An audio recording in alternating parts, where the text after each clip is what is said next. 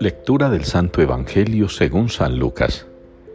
En aquel tiempo, entre la admiración general por lo que hacía, Jesús dijo a sus discípulos, Meteos bien esto en la cabeza. Al Hijo del Hombre lo van a entregar en manos de los hombres. Pero ellos no entendían este lenguaje. Les resultaba tan oscuro que no cogían el sentido, y les daba miedo preguntarle sobre el asunto. Palabra del Señor. El Señor nos guardará como un pastor a su rebaño. Es la respuesta que la liturgia del día de hoy nos ofrece para el Salmo, tomado del libro del profeta Jeremías.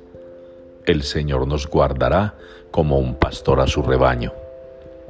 Hemos visto en el Evangelio cómo el Señor en varias ocasiones les ha revelado a los discípulos lo que va a sufrir, lo que le va a suceder, aquello que le van a causar los hombres, esos, los más religiosos de su época, los más apegados a la ley y a la tradición, aquellos que se dicen estar más cerca de Dios, porque viven en el templo, en la sinagoga, en los lugares de culto.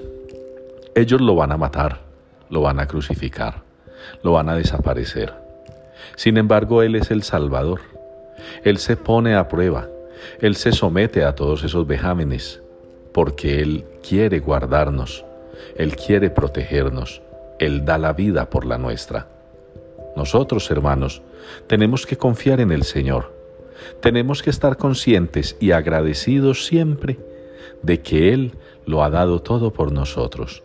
Un pastor que se entrega plenamente para dar vida al rebaño, un rebaño que se debate muchas veces entre la vida y la muerte, entre las sombras y la luz, entre el pecado y la gracia.